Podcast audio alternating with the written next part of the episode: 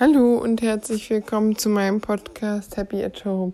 Ich freue mich sehr, dass du wieder dabei bist. Ja, heute möchte ich mal über ein Thema sprechen, das ich auch ganz wichtig finde und das eigentlich zu wenig Beachtung kriegt, würde ich sagen, nämlich Toxic Positivity oder auch falsche Positivität dass manche Menschen dank äh, Motivationsgurus oder Motivationstrainern teilweise denken, dass sie immer positiv sein müssen, dass sie immer alles ins positive Licht drücken müssen, auch ne keinen negativen Gedanken regelrecht zulassen, den direkt wegschieben und irgendwie was Positives suchen oder sich versuchen abzulenken, nur um den positiven Gedanken nicht, äh, irgendeinen positiven Gedanken vorzuschieben, um den negativen Gedanken nicht zu spüren. Und ich denke, das kann echt gefährlich werden, wenn zum Beispiel wirklich schwierige Momente sind, wie jetzt Corona. Das ist ja irgendwie eine schwere Lage für alle. Oder auch wirklich ein Jobverlust, ein Todesfall in der Familie. Oder eine Krankheit und dann die Menschen zwanghaft, regelrecht zwanghaft versuchen, positiv zu bleiben, zu denken und gar keinen negativen Gedanken zuzulassen, weil das äh, auch bumerangmäßig zurückkommt. Ein Bumerang ist ja, dass man was wegwirft und der kommt immer wieder zurück und so ist es teilweise mit den Gefühlen auch. Die Gefühle wollen gefühlt werden und wenn man das überhaupt nicht zulässt, in keinster Weise praktisch die Gedanken und die Gefühle akzeptiert und ähm, kann es halt auch sein, dass die einem extrem hart wieder hoch aufstoßen, wieder hochkommen. Und gerade Sachen, wenn jetzt hier Existenzen bedroht sind, wenn Leute jahrelang gut gewirtschaftet haben, super Unternehmer waren, echt was auf die Beine gestellt haben, vielleicht schon was für die Rente gespart haben und mit einem Mal mal durch die Pandemie alles weg ist und jahrelang ein gutes Geschäftsmodell hatten und jahrelang vielleicht sogar schon Vermögen verdient hatten und es mit einmal alles verlieren. Es kann traumatisch sein. Teilweise ist es sogar so, dass Unternehmer, wenn sie Unternehmen verlieren, so trauern wie Eltern, wenn sie ihr Kind verlieren, weil es ja auch irgendwie ihr Baby ist, zwar im anderen Sinne, aber ist da wahnsinnig viel Zeit und Energie und Schlaf und körperliche Kraft und in Reserven und Verzicht reingegangen ist. Und wenn es mit einem Mal alles zerbricht, ist klar, dass das nicht so leicht ist, dass es schon ein richtiger Verlust ist, wenn sowas passiert durch eine Pandemie. Oder wenn man Familie verliert, das ist immer furchtbar. Oder wenn man eine lange Beziehung hat, die vorbei ist, oder einen Jobverlust, da steht man auch erstmal da und weiß nicht, was man machen soll.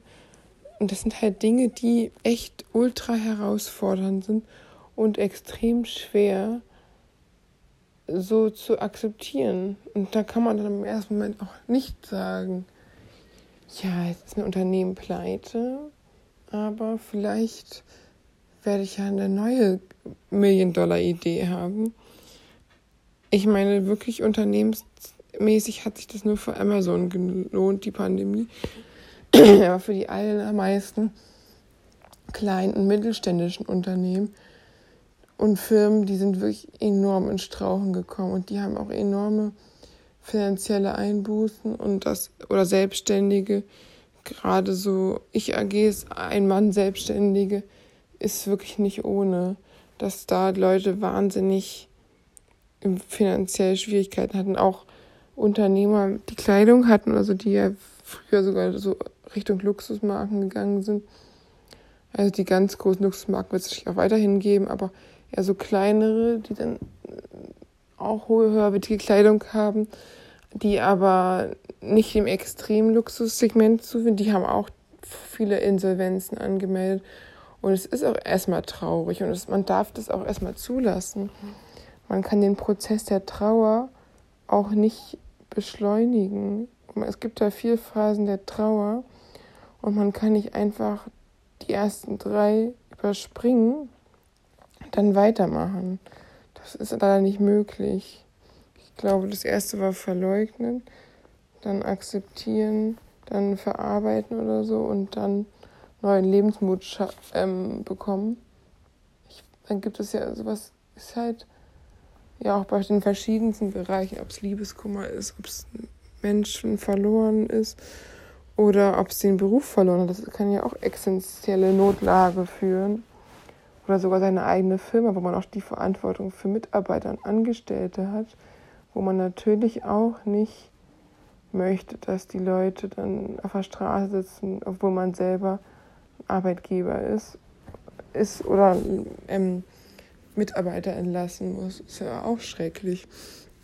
Und durch diese ganze, alles ist positiv, wir müssen immer das Positive daran sehen. Das kann schon sein, aber einiges ist halt auch einfach scheiße und einiges ist halt auch erst viele, viele, viele Jahre später mit einem bewusst, wofür es gut war. Und manche Sachen sind einfach scheiße und da ist auch nichts gut dran. Und man sollte halt auch natürlich nicht immer den direkt den Teufel an die Wand malen, aber schon ähm, versuchen, wieder auf die Beine zu kommen, aber erstmal auch das negative Gefühl da sein lassen und akzeptieren und nicht wegdrängen und zur Tagesordnung übergehen, weil es ist halt einfach eine enorm herausfordernde Zeit mit Corona und ich denke wirklich jeder, jeder Einzelne hat irgendwo Einbußen und wenn es auch nur die Urlaubsplanung ist, die Freizeitgestaltung, ob Theater, Kino, Museum oder Geburtstagsfeiern oder halt auch ähm, größere Feste wie Hochzeiten, Weihnachten, Silvester. Das ist ja auch irgendwo eine Einschränkung. Und das sind dann auch die kleineren Einschränkungen. Das ist ja noch die Vergnügungsvereinschränkungen, die Leute wirklich finanziell oder sogar gesundheitlichen Schaden davontragen, sind weitaus mehr dann mit am struggeln und haben auch weitaus mehr Einbußen. Aber irgendwie betrifft es jeden, ob man jetzt selber zur Risikogruppe gehört oder sogar seine Arbeit trotz Pandemie durchgehend weiterführen konnte. Letztendlich ist jeder davon betroffen und keiner ist wirklich frei von so einer Katastrophe. Ich meine, auch zu Kriegszeiten gab es ja Leute, die haben wenig vom Krieg mitgekriegt und die sind irgendwie aufs Land geflohen, hatten Glück. Aber die aller, allermeisten haben doch irgendwie damit ziemlich zu kämpfen. Und es ist ja sogar so, dass die meisten Leute schon schwer betroffen worden sind von Sachen wie im Krieg. Und auch in der Pandemie ist es halt für jeden irgendwie schwer. Und das muss man auch akzeptieren. Und dann kann man da nicht, nicht Toxic Positivity verbreiten und sagen, nein, also die Pandemie, die hat auch was Gutes. Die muss was Gutes haben, auch für mich, auch individuell. Da ist irgendwas und dann da versucht krampfhaft was zu finden. Es ist einfach sehr schwer und es ist einfach auch nicht ohne, wenn etwas kommt, das unvorhersehbar ist und das wirklich, wirklich schwierig und wo kein Mensch so richtig weiß, wie damit handeln soll. Niemand äh, hat es unter Kontrolle letztendlich, was, was passiert. Also niemand kann das auch das Leben, selbst wenn er noch so gut oder sie noch so gut ausgebildet ist und finanzielle Ressourcen hat und es kann trotzdem alles, wie man sieht, von heute auf morgen weg sein. Es ist nicht ohne und es ist auch wirklich selbst wenn man alles richtig gemacht hat, wenn man gut gewirtschaftet hat, es können halt Sachen passieren, die unberechenbar sind oder Krankheiten, wie man bei Corona sieht.